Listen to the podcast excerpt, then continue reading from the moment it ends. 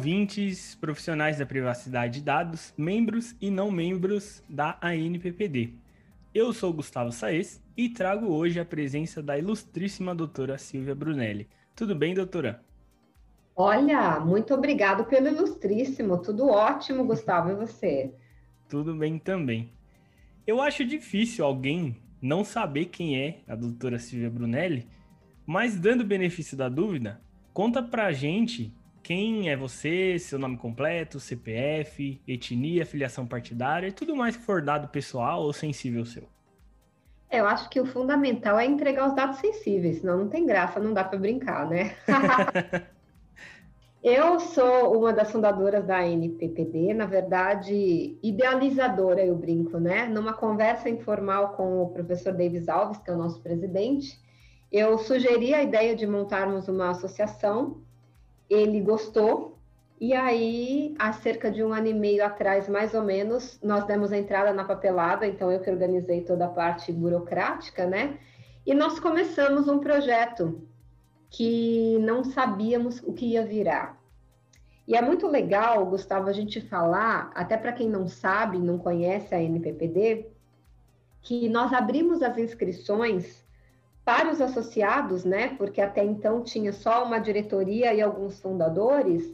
Nós abrimos para inscrições para o nosso quadro de associados, inclusive com uma série de requisitos para poder ser associado nosso, não é qualquer um que quer que pode, né? Tem uma série de requisitos.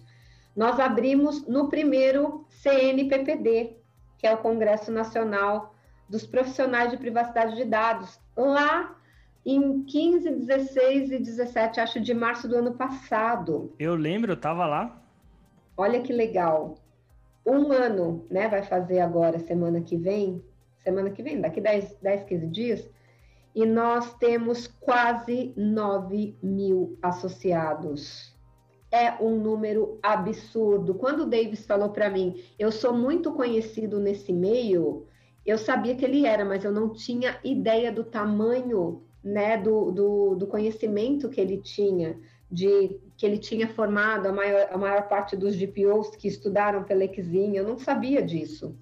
E aí eu olhei e falei, meu Deus, como que esse negócio está crescendo tão rápido? E eu fiquei realmente encantada de conhecer todo esse pessoal que eu não conhecia, que eu sou advogada, é, me formei em 93, então eu tenho aí 28 anos de advocacia, e eu conheci os advogados de direito digital, né? Mas o pessoal do TI, do, do, da cibersegurança, esse pessoal mais técnico e científico, eu não conhecia. Então, para mim, se abriu um novo mundo e foi muito, muito legal conhecer todos eles. A única coisa que me deixa triste é que o nosso segundo CNPPD, que vai ser agora 26 e 27 de março, vai ter que ser offline, offline não online, né? Não vai ser presencial. E agora que eu conheço todo mundo, que naquele primeiro eu conhecia pouquíssima gente, eu não vou poder dar um abraço em todo mundo que eu queria muito, que eu sou uma pessoa que gosta de pegar, sabe? Eu sou sinestésica, eu gosto de abraçar, eu gosto de conversar.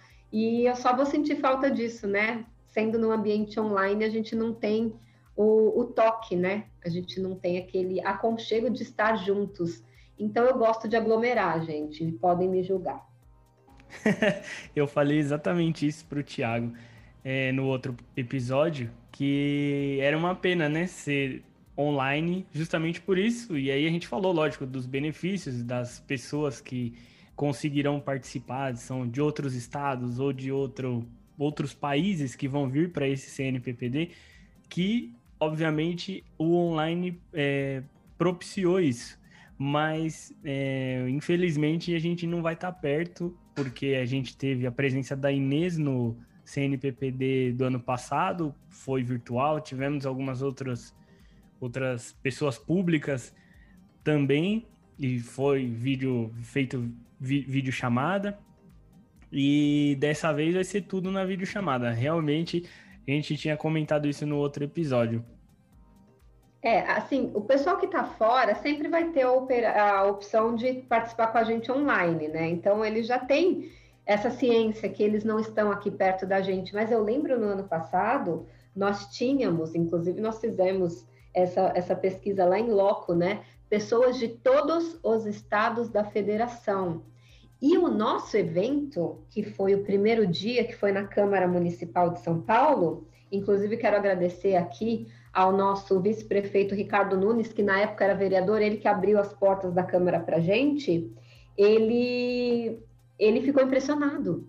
Ele falou, Silvia, eu estou aqui, ele já tinha tido dois mandatos, né, mandatos como vereador, ele falou: Eu já presenciei muitos eventos aqui na casa, mas eu nunca vi o pessoal chegar antes. Porque antes de abrir a porta, já estava toda a galera lá embaixo esperando. Ele falou: Nós nunca vimos isso. Eu falei: é que o pessoal de TI é tudo pontual, né? O pessoal de TI. fazer tudo certo, tem processo, segue uma linha lógica, o pessoal racional, então eles queriam pegar os melhores lugares, chegaram antes, ele ficou muito impressionado com isso. E nós tivemos sorte que foi o último evento, o último evento da Câmara Municipal que foi aberto ao público antes da pandemia e até hoje não voltou. Então nós tivemos muita sorte. Por pouco, por dois dias, nós não teríamos o nosso evento cancelado ali. E nós tivemos essa benção de fazer, foi muito legal. Todo mundo ficou impressionado com, com a presença, né? Apesar de estar todo mundo já com um pouco de medo da pandemia, e nós da diretoria também ficamos, mas não tivemos nenhum caso de coronavírus ali na no nossa aglomeração do, do, primeiro CNPPD. E eu fiquei com o coração na mão. Eu falei: olha, daqui 15 dias a gente comemora se foi um sucesso ou não o evento. Se ninguém saiu daqui doente, a gente vai comemorar. E não teve nenhum caso e a gente ficou muito aliviado, porque apesar da gente já estar tá com tudo marcado, o pessoal já está tudo ali, a gente fica com o coração apertado pela responsabilidade de aglomerar as pessoas ali. Mas Deus foi muito bom com a gente deu tudo certo. Foi mesmo, só teve coisa boa lá. Aquela comida tava boa, né? Tava, tava maravilhosa. Aquele, aqueles lanches que teve. Eu falei, gente, mas isso aqui tá muito chique, eu já quero todos esses assim, mas aí esse ano não. Cada um compre o seu lanchinho para os nossos intervalos, porque não teremos aquele lanche maravilhoso que tivemos ano passado. É. Passa o contato para todo mundo poder degustar, a gente faz uma live, tira uma foto de todo mundo. Vou brincar disso no, no CNPPD, no ANPPD entrevista. Gente, compre umas comidas gostosas e vamos postar nos intervalos. em horário de, de lanche, né? Nada mais justo. E a gente está gravando esse episódio porque você tem uma polêmica forte, né? Você vai questionar a maior empresa pública estatal, maior empresa estatal de tecnologia do mundo. Do mundo. Isso, ela foi fundada em 1964. Eu não era nascida. Nem eu, muito menos. Eu sou de 91. É, pouquíssimos estão nos ouvindo eram nascidos nessa época. Só quem já 17 era nascido. Vamos lá. E eu tô falando nada mais, nada menos do que a Serpro. A Serpro é a, a maior empresa do mundo em tecnologia da informação. Ela é a do mundo estatal, né? De tecnologia da informação. Isso, estatal, exatamente. E ela até se envolveu ultimamente em umas polêmicas aí sobre estar na lista de privatização e não pode ser privatizada. Só que, além dessa polêmica, tem várias outras que a doutora Silvia, a CSI da, da proteção Daí. de dados, trouxe pra gente, né, doutora? Gente, é muito incrível, né? Eu gosto de brincar. Assim, todos os lugares que eu trabalhei, o pessoal falava assim: gente precisa descobrir alguma coisa, dá na mão da Silvia. Eu sou perita em descobrir coisas. E quando acontece alguma coisa fora do comum, eu gosto muito de pesquisar. Eu não sou daquela pessoa, sabe, Gustavo, que aceita o que estão me dizendo que é verdade. Eu quero saber o que tem por trás, se é realmente aquela a verdade. Uma vez eu aprendi que a verdade tem três lados. Olha que legal. Se nós estivermos em um, uma discussão, tem a sua verdade, Gustavo, a minha verdade, Silvia, e a verdade verdadeira. Então, a verdade tem três lados. E aí, quando jogaram essa, essa, esse portal LGPD educacional, né, goela abaixo, nossa, eu fui olhar isso. Eu falei, por que será que a NPD está avalizando um portal LGPD educacional. Vamos olhar um pouco para esse portal. E aí eu assisti a live de inauguração, que foi no dia 25 do 2, e me deparei com algumas coisas que eu achei estranho e fui procurar. Logo nos primeiros cinco minutos, e quem quiser pode entrar lá no YouTube da Serpro, é o último vídeo de live que tem é esse lançamento do portal LGPD Educacional, tem mais de duas horas. Coloca lá Cidade 2 e assiste, porque vale a pena, porque tem muita coisa estranha ali que eu quero que você tire a sua própria conclusão. O que a Silvia está falando aqui é a verdade dela. Tire a sua própria conclusão com base no que eu falei. Eu só estou direcionando o seu olhar para que você veja com os seus próprios olhos, ouça com os seus próprios ouvidos e tire suas próprias conclusões. Eu vou levantar a polêmica, fazer perguntas e deixar dúvidas no ar. Eu não quero afirmar nada aqui. Eu quero só que você tire suas próprias conclusões. A ideia aqui é levantar a bola para vocês é, cortarem, tá? Primeiro, quando você está vendo os primeiros cinco minutos do vídeo, você se depara com a seguinte informação: quem vai entregar o conteúdo desse curso, que à primeira vista é maravilhoso, ele é dividido inclusive em três partes, que é uma certificação para você poder atuar como encarregado pelo tratamento de dados de acordo com o artigo 41 da LGPD, você vê que quem vai dar essa aula para você não é a Serpro, é uma tal de Data Shield. Quem é Data Shield? Data Shield é uma empresa portuguesa. Aí você pensa, por que, que os portugueses vão ensinar LGPD? É a primeira pergunta que eu faço. Aí a justificativa que eles dão na sequência, porque eu acho que eles imaginaram que alguém ia fazer essa pergunta. E a justificativa é: eles foram escolhidos, e a palavra escolhidos já me soou muito mal, porque eles têm quatro anos de experiência certificando GDPR. Eu falei, ah, legal, eles estão certificando GDPR, né, gente? Não LGPD. Então, eles não têm nenhuma experiência de certificação da LGPD.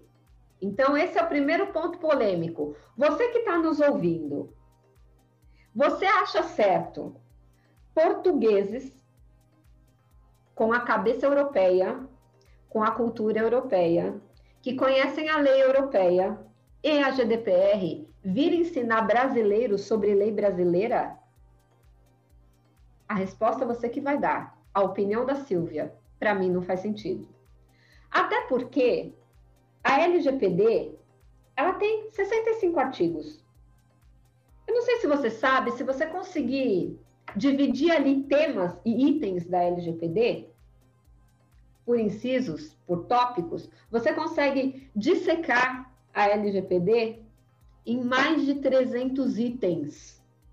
E cada um desses itens você consegue enxergar ou encontrar na legislação, no arcabouço da legislação brasileira, uma lei que fala sobre aquilo. Aí eu te falo. A LGPD orbita, orbita em volta da Constituição Federal, do Código Civil, do Código de Processo Civil, do Código Penal, do Marco Civil da Internet, da Lei Carolina Dickmann, na Lei de Direitos Autorais, na Lei de Proteção a Segredos Comerciais e Industriais, no Código Comercial. Você vai vendo que tem milhões de legislações que essas pessoas têm que aprender para poder virar para mim e falar que vai me ensinar como trabalhar com LGPD. Tem mais. Além dessas legislações, que isso aqui eu falei só legislação federal, nós temos legislações estaduais, legislações municipais, nós temos resoluções, portarias, decretos. Olha quanta coisa existe orbitando em torno da LGPD. Você acha mesmo que esses portugueses que estão chegando agora no Brasil saberão de toda essa complexidade que é a legislação brasileira, porque nós temos mais lei do que a gente merece ter? E talvez por isso que a maioria das pessoas não cumprem nenhuma, porque é coisa demais para cumprir, e aí eu fico com inveja da legislação americana, que é muito mais enxuta e funciona muito mais, como é que eles vão, em tão pouco tempo, conseguir aprender tudo isso? Eu queria que cada um deles fosse pelo menos bacharel em direito na lei brasileira. Pelo menos. Se eles não me provassem que eles são bacharéis em direitos formados por uma faculdade brasileira, para mim, eles não têm conhecimento e autoridade suficiente para nos ensinar. Agora, a justificativa de que eles sabem quatro anos de GDPR, para mim não faz nenhum sentido, porque em que pesa o fato da LGPD ser inspirada na GDPR, se você pegar a letra fria da lei de uma e a letra fria da lei de outra, são leis completamente diferentes. A GDPR exige muito mais coisas do que a LGPD. E talvez com essa cabeça deles, eles vão querer ensinar para o DPO nosso aqui, ou para o encarregado pelo tratamento de dados no Brasil, coisas que ele não precisaria fazer porque a LGPD não, não determina, mas eles vão trazer da cabeça deles de GDPR. Isso para mim também não faz nenhum sentido.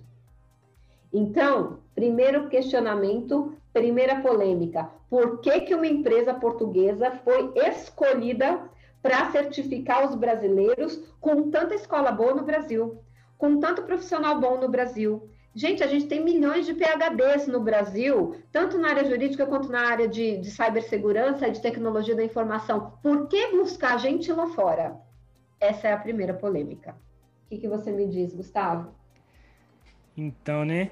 Ó, é, concordo 100% com você. É, o próprio o Davis, ele é um dos milhões aí de PHDs que tem aqui na parte de cyber que pode auxiliar muito é, eu acho que milhões a gente só forçou, assim, foi retórica. Mas centenas de PHDs eu acho que a gente consegue reunir. Só na NPPD a gente tem um comitê inteiro científico, deve ter pelo menos uns 30 membros no comitê científico, quer dizer, são pelo menos 30 PHDs ali dessa área. Então, só na nossa, na nossa associação, imagina as pessoas que também são da área ou que não estão associados a nós ou que nem conhecem a NPPD ainda. Sim. Então, eu posso dizer que tem uma centena, assim, de PHDs que poderiam muito bem ser nossos professores e nós nos sentiríamos muito mais confortáveis sendo ensinados por brasileiros que conhecem a nossa cultura, o nosso modo de pensar, os nossos usos e costumes.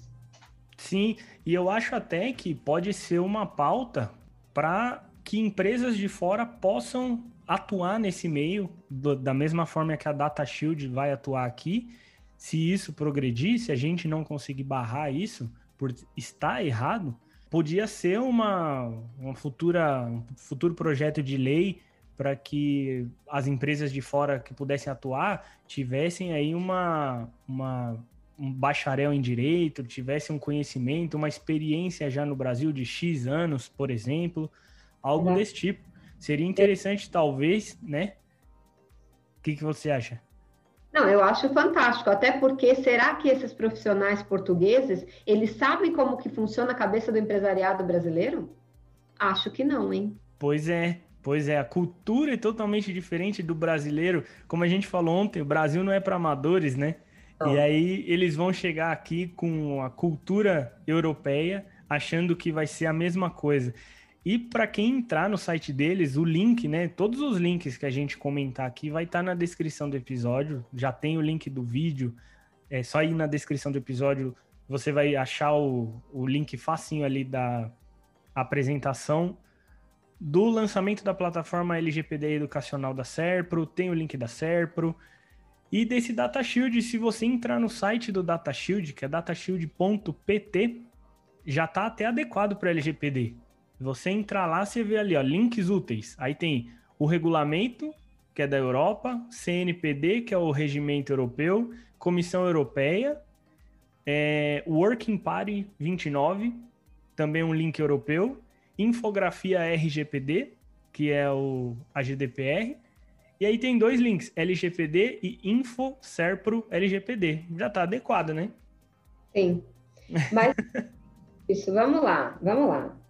Aí, quando você entra lá no link que eles informaram para você poder pedir um orçamento do valor, porque eles não, não falaram quanto que é. Num primeiro momento, eu achei que isso seria um treinamento gratuito, tá? Eu fui, fui bem levada a erro.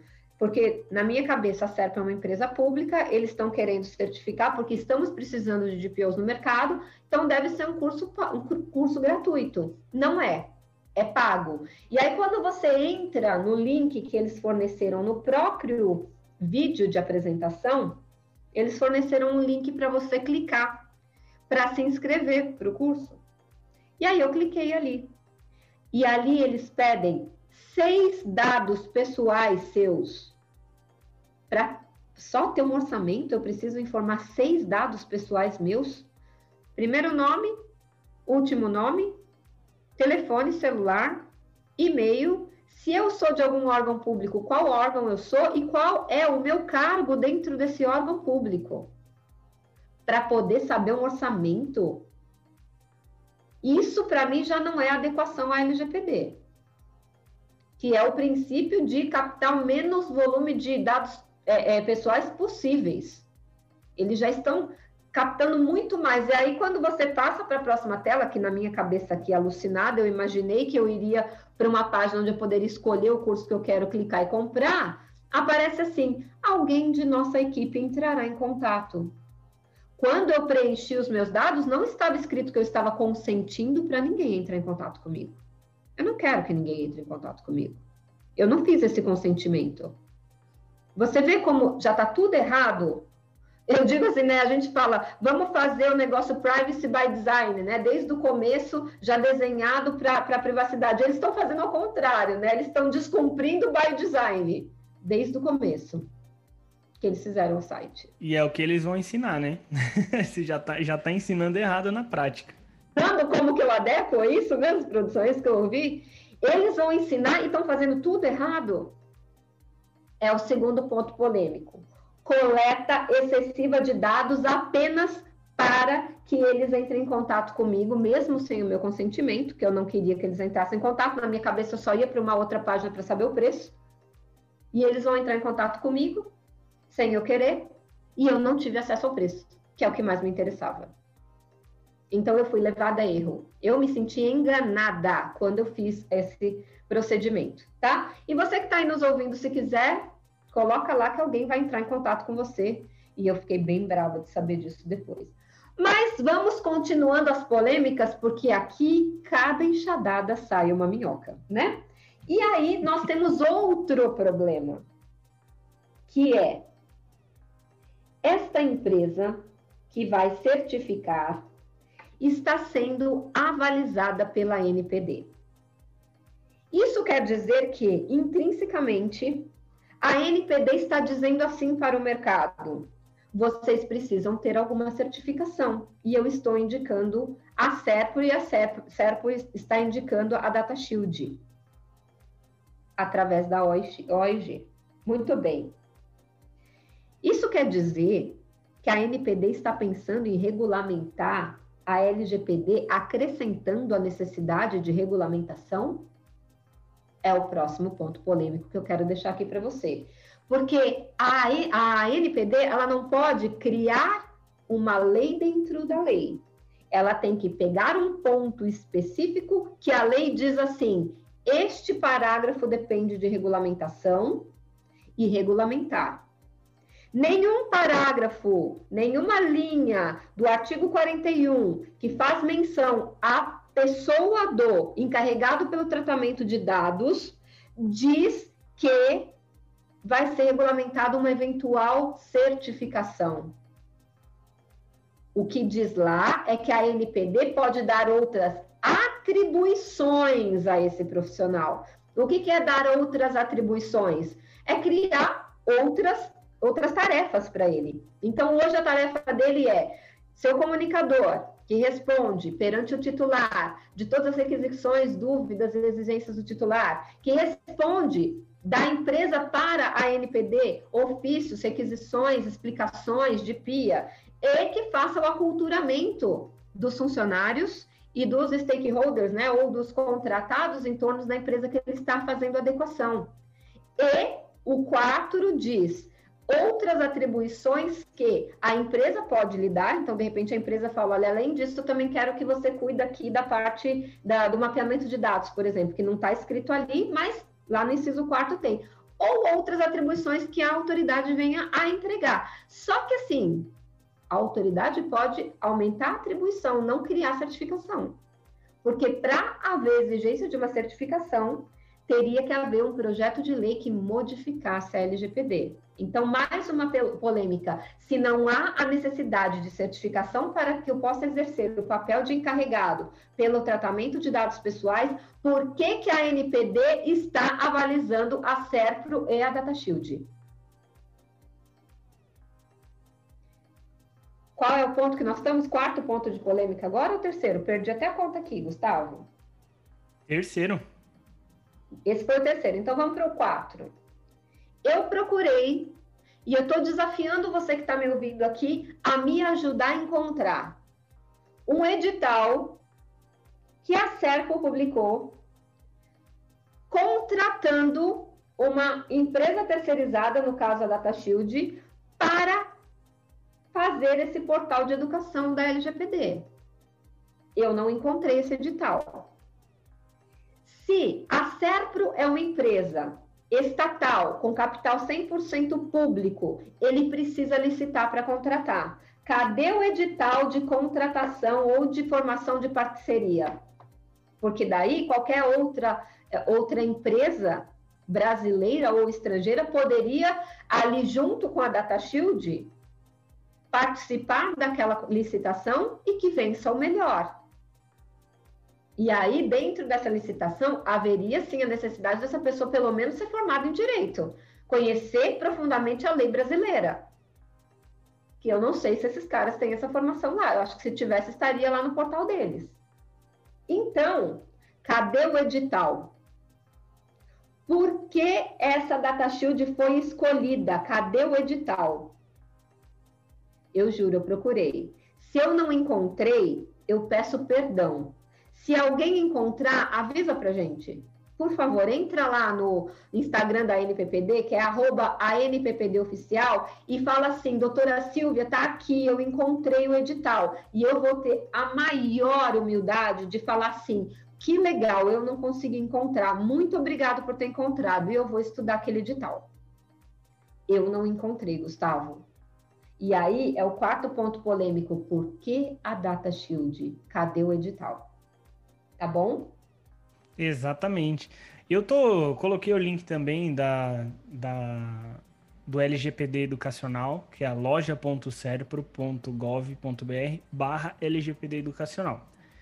E nada mais é do que uma coleta de dados, porque você está colocando ali nome, sobrenome, e-mail, telefone, nome do órgão público e posição. Preenche o CAPTCHA clica em contratar e aparece, não aparece um pop-up, a tela não muda, simplesmente se você for um pouquinho cego, você acha que seus dados foram para algum lugar e não aconteceu nada, porque aparece bem pequenininho em verde embaixo do contratar. Obrigado pelo envio, faremos contato em breve. Você, você em algum momento consentiu que alguém faça contato com você, Gustavo? De forma alguma contratar. E na internet, quando você vê um botão contratar, você acha que você vai ser. Porque ali é uma loja, tá escrito loja.serpro. Exato. Eu vou ter um link de compra, onde eu vou pôr ali os meus dados do meu cartão de crédito, ou gerar um boleto e vou comprar esse curso. Não é isso que você imagina? Isso mesmo. Para mim é isso. Sim, mas você vai para um mundo tenebroso onde você não sabe para onde foi seus dados e eles foram dados para um, uma finalidade e eles estão usando para outra. A finalidade que eu dei foi para saber quanto custa um curso. Eles estão usando para finalidade para fazer contato comigo. Eu não dei consentimento para contrato, para contato. Entendeu? E esses caras que vão me ensinar como é ser um DPO ou encarregado pela proteção de dados? Vai ver exatamente por isso que eles contrataram a Data Shield, né? Porque a Serpro mesmo adequação zero. Boa, pode ser isso. Olha, como eu não sei, eu vou, vou pedir ajuda dos universitários portuguesinhos. Tá bom. Sim. Pode... E, e, já mostra que a própria DataShield está é, fazendo uma parceria com uma empresa errada, porque se eles não adequaram o próprio site da Serpro, já está começando errado. Gente, já está começando errado. Muito errado. Aí vem cá, vamos lá. A Serpro ela é responsável pela. Eles são operadores no tratamento dos dados da Receita Federal, dados sensíveis. Folha de pagamento do governo federal, dados sensíveis. Detrans e Denatrans do Brasil inteiro, dados sensíveis. Quem me disse que essa data shield não vai ter acesso a todos esses esse banco de dados? Em algum lugar tem o contrato de parceria para eu poder consultar, ver até que ponto os meus dados estão indo para a Data Shield sem eu querer que os meus dados sejam compartilhados internacionalmente? Em lugar nenhum. Pode entrar, qualquer um pode entrar no site, você não encontra nem no, no cabeçalho, nem no rodapé, nada dizendo, nada te levando a lugar nenhum para ser sincero, porque não tem um link ou nem uma, uma frase que não, não te leve a lugar nenhum, que não seja um link para levar alguma informação da Data Shield nessa parceria com a Serpro. Quer dizer, é uma parceria obscura. O, o grande público não pode saber os termos dessa parceria. Exatamente. Não, não, a Serpro não está falando nada da, da Data Shield. Está falando que eles são parceiros, mas só. Isso. E até que ponto eles são parceiros? Os meus dados pessoais vão ser compartilhados com eles? Fica a dúvida, né? A gente não tem nem como saber. É compartilhamento internacional de dados. Detalhe: eles, como empresa pública, tendo a quantidade de dados que eles têm, dados sensíveis, como eu já falei, de Receita Federal, de Denatran, de pagamento, de folha de pagamento do, do governo, do SUS também, eles não podem nem sequer ser privatizados, que foi aquela sua primeira fala lá na frente. Por que eles não poderiam ser privatizados? Porque existem duas leis que proibiriam essa privatização. Número um, Lei de Segurança Nacional, que diz que dados que são de, relacionados à soberania e segurança nacional não podem ser compartilhados com empresas privadas. E aí você vai ter lá o olerite do presidente da República, o olerite de todos os deputados, senadores e ministros, inclusive os do STF. Então, esse órgão jamais poderia ser privatizado e ele está na lista dos órgãos a serem privatizados. Olha como esse país é muito louco. E aí tem o pior de tudo isso. A própria LGPD no artigo 4 parágrafo 4 também proíbe essa privatização.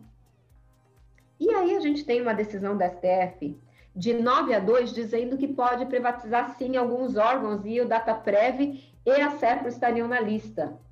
E aí eu pergunto para você, será que os nossos queridos ministros da STF conhecem profundamente a Lei de Segurança Nacional e a LGPD, ou eles passaram batido nesse detalhe? Porque às vezes passaram batido mesmo, eu não, não consigo visualizar que tenha sido má fé deles, não. Porque são os dados deles mesmos que vão ser compartilhados internacionalmente, eu tenho certeza que eles não querem isso. Eu acho que passou batido, sabia? Porque como foi um pacotão de várias empresas, eles examinaram um todo e falaram, não, pode privatizar, não tem problema nenhum. Eu acho que ninguém se tocou que os dados pessoais deles mesmos poderiam cair, por exemplo, na mão de uma empresa chinesa ou de uma ditadura qualquer venezuelana. Entende a gravidade disso? Eu entendo e concordo. Eu, você ainda acha que passou batido? Eu, na minha opinião, eu coloco minha mão no fogo que eles passaram batido mesmo, porque até usando o último caso de vazamento, do mega vazamento, 220 milhões de dados de brasileiros, de pessoas vivas ou e mortas, foram expostos ao Léo. Tá? Qualquer um podia achar, estava indexado no próprio Google, você achava a base de dados para baixar 14 GB de informação e tudo mais. Quando veio aquele site fuivazado.com.br, que não demonstrava os dados, mas tinha acesso a essa base e só mostrava quais dados foram vazados, sem expor os dados, é, o próprio STF pediu para que esse site fosse tirado do ar porque estava expondo dados deles. Exatamente. Então, com certeza passou batido e eles não ou eles não têm ideia de que, do que a Serpro, Serpro faz e a DataPrev faz, porque não, é, não faz sentido. É, deixa eu explicar uma coisa para você. O poder judiciário, ele não é um poder ativo, ele é um poder passivo. Como assim, Silvia? Ele tem que ser provocado para poder dar uma resposta. Então, alguém tem que entrar com um processo e provocá-lo. Ele não vai catar assuntos lá, ah, tá acontecendo não sei o que lá, vamos lá nos meter. Não, não é função do Poder Judiciário. A função do Poder Judiciário é julgar processos que alguém entrou com eles. Eles não criam processos sozinhos. Eles não são o autor, o, o réu, o julgador do, do processo. Não, eles são julgadores. Então, cabe a alguém entrar com um processo e questionar isso. De repente, pode ser através de um remédio muito pouco usado no Brasil, que se chama habeas data. O habeas data, ele está lá na Constituição Federal como um remédio constitucional para que qualquer cidadão consiga informações a respeito de algo.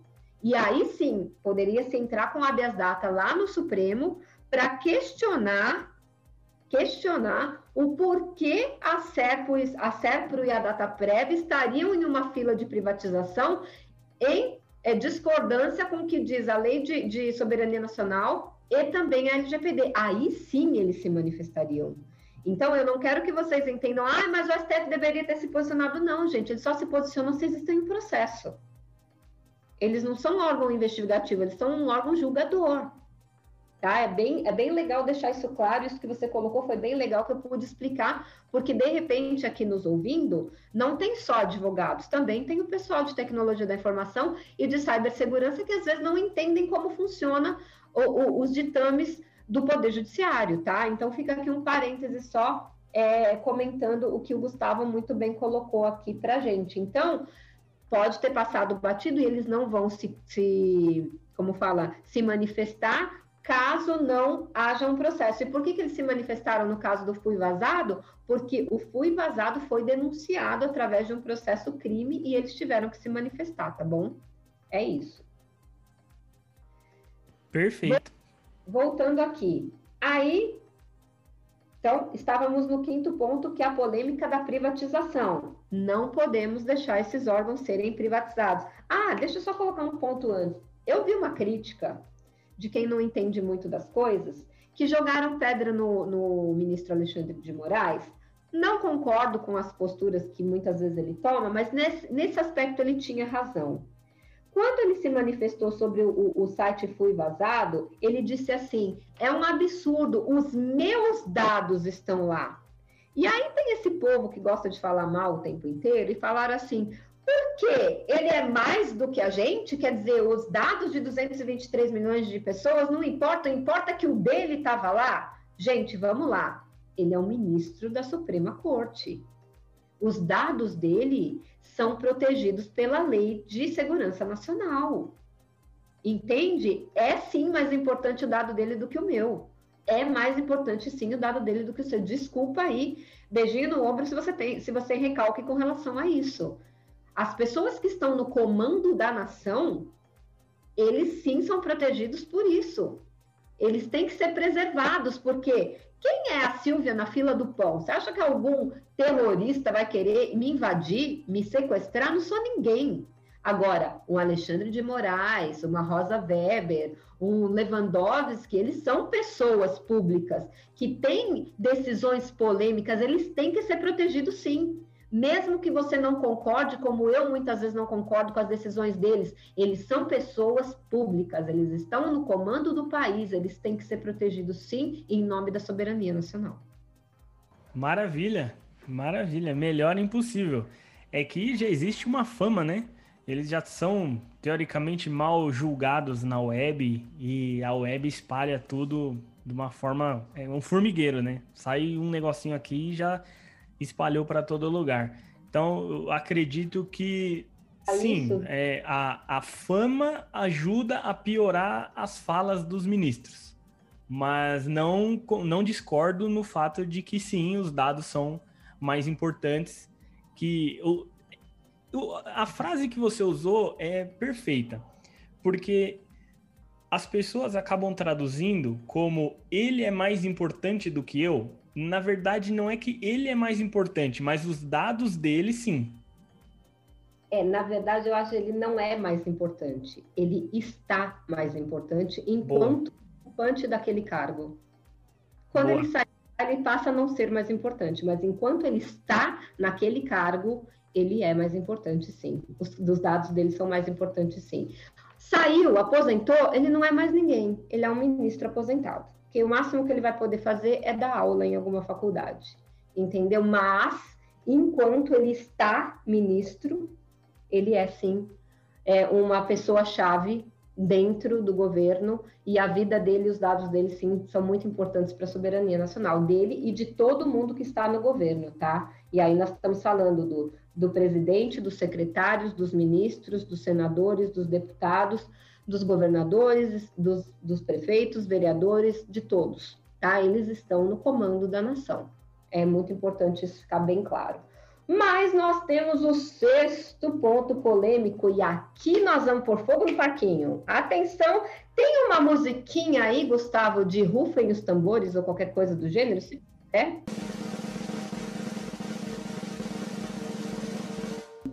Fogo no parquinho que temos a polêmica número 6. Se você entrar agora aí no site da Serpro, aí você coloca ali loja.serpro www.gov.br barra datavalid. Tá na descrição. Vai ter uma síncope nervosa. De verdade. Você, meu querido ouvinte, que trabalha com LGPD, tome água com açúcar agora, nesse momento, porque o negócio é inacreditável. Entra lá no DataValid, está escrito assim, olha, seu negócio depende da qualificação cadastral para ser mais eficiente? Reduza fraudes de identidade e desburocratize seus processos de forma inovadora. O que, que eles estão vendendo? Reconhecimento facial com base nas imagens da CNH do Brasil inteiro. Você não entendeu? Eu vou, eu vou desenhar para você entender.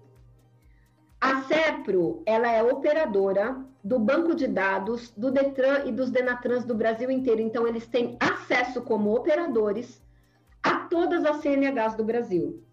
E, portanto, a todas as fotos de todo mundo que tem carteira nacional de habilitação, ou seja, sabe dirigir moto, carro, embarcações, enfim. Não sei se embarcação é CNH, não sei agora, fiquei na dúvida, não sou da área. Mas eu sei que caminhão, carro e moto precisa. Muito bem. São 33 milhões de, de informação, de, de reconhecimento facial. É só isso, pouquinho, né? Se você for pensar em 205 milhões que nós estamos hoje, 215 milhões, sei lá, é até que é pouca gente que tem habilitação. Mas a gente sabe que a galera dirige sem habilitação. Mas aqui estamos nós na polêmica do século.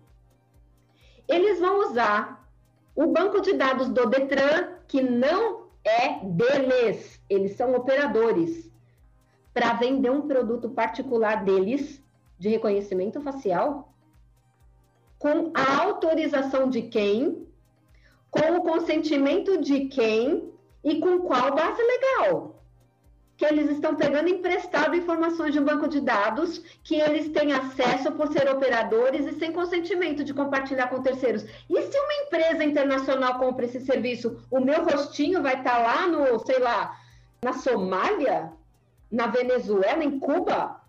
É isso mesmo que eu estou vendo? Serpro, Serpro, Serpro, me explica qual é a base legal que você está compartilhando meu dado sensível com empresas que comprem esse produto. De verdade, agora eu fiquei brava, tô aqui com a voz brava. É um absurdo isso aqui. E são esses caras que vão me ensinar a com a empresa para LGPD?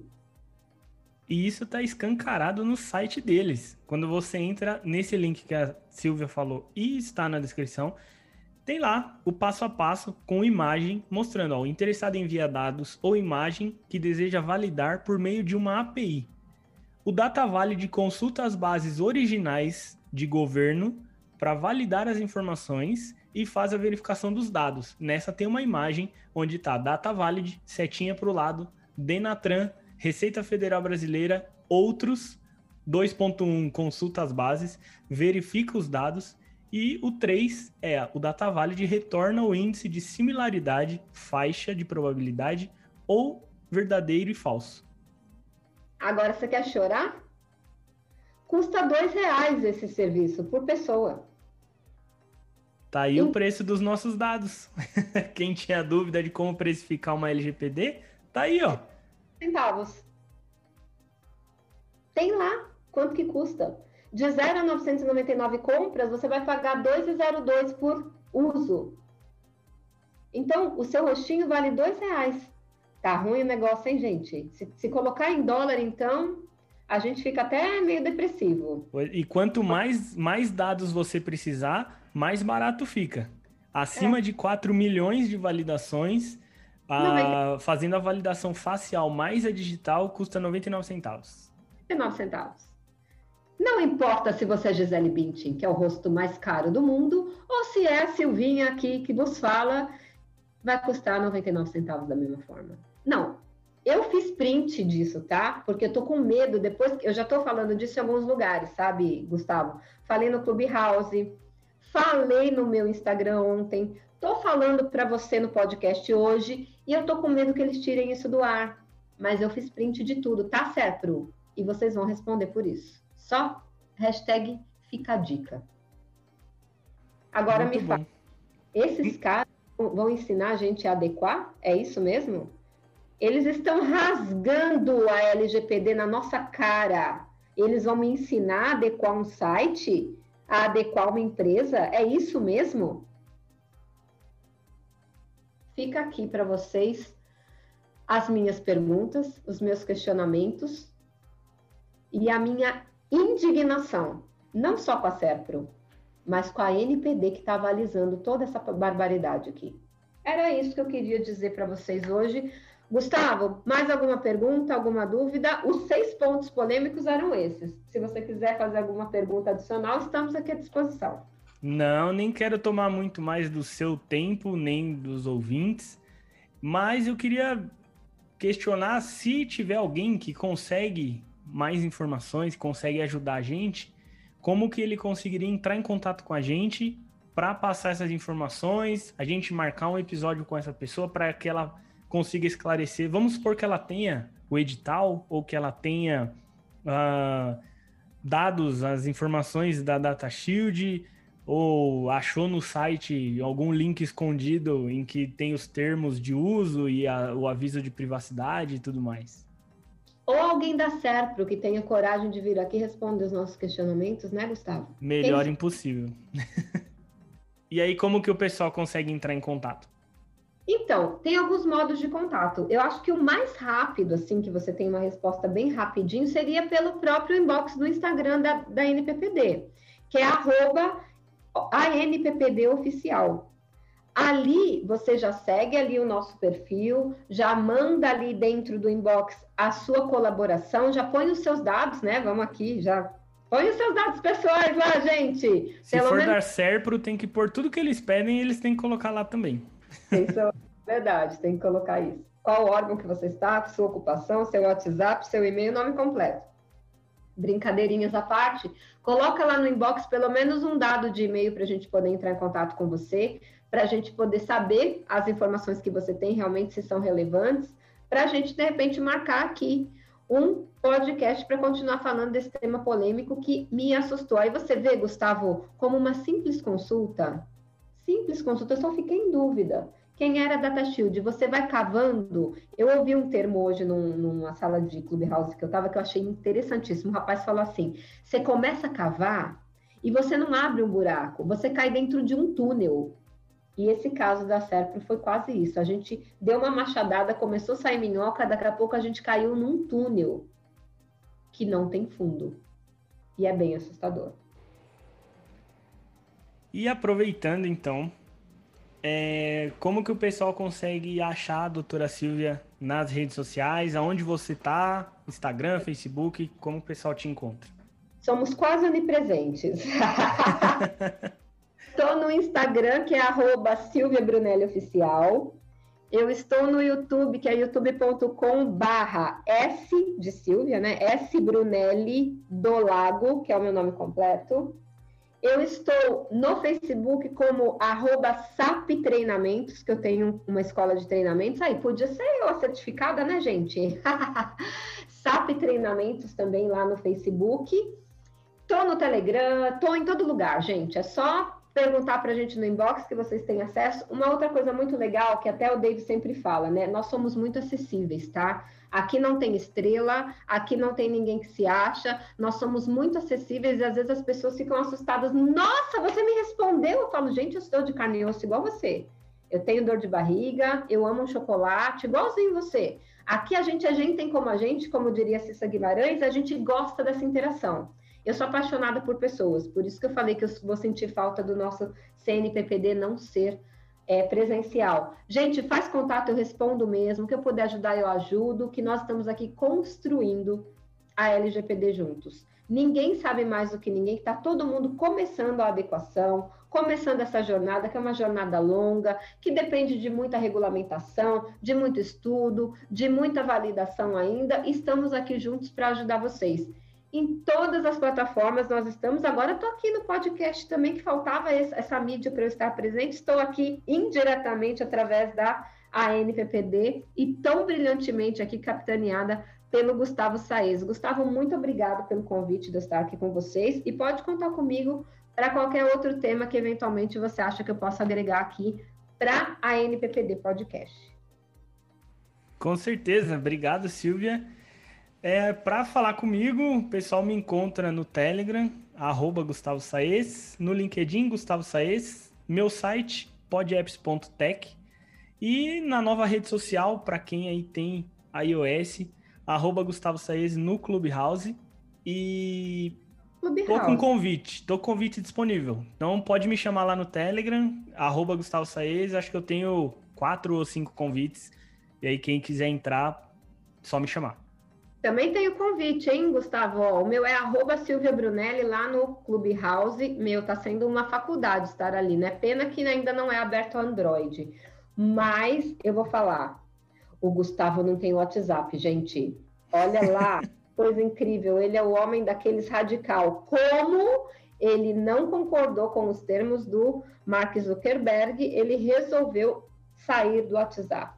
Eu fiquei em choque quando eu soube. Mas é isso, gente. Muito obrigado. E precisando de mim, é só fazer contato aí nas redes sociais. Estamos sempre por aí fazendo lives, participando de podcasts, participando de lives conjuntas. Inclusive, tem uma novidade a partir de ontem. O Instagram pode fazer live com quatro pessoas. Ainda não vi ninguém fazendo, mas estou louquinha para ver essa nova funcionalidade do Instagram.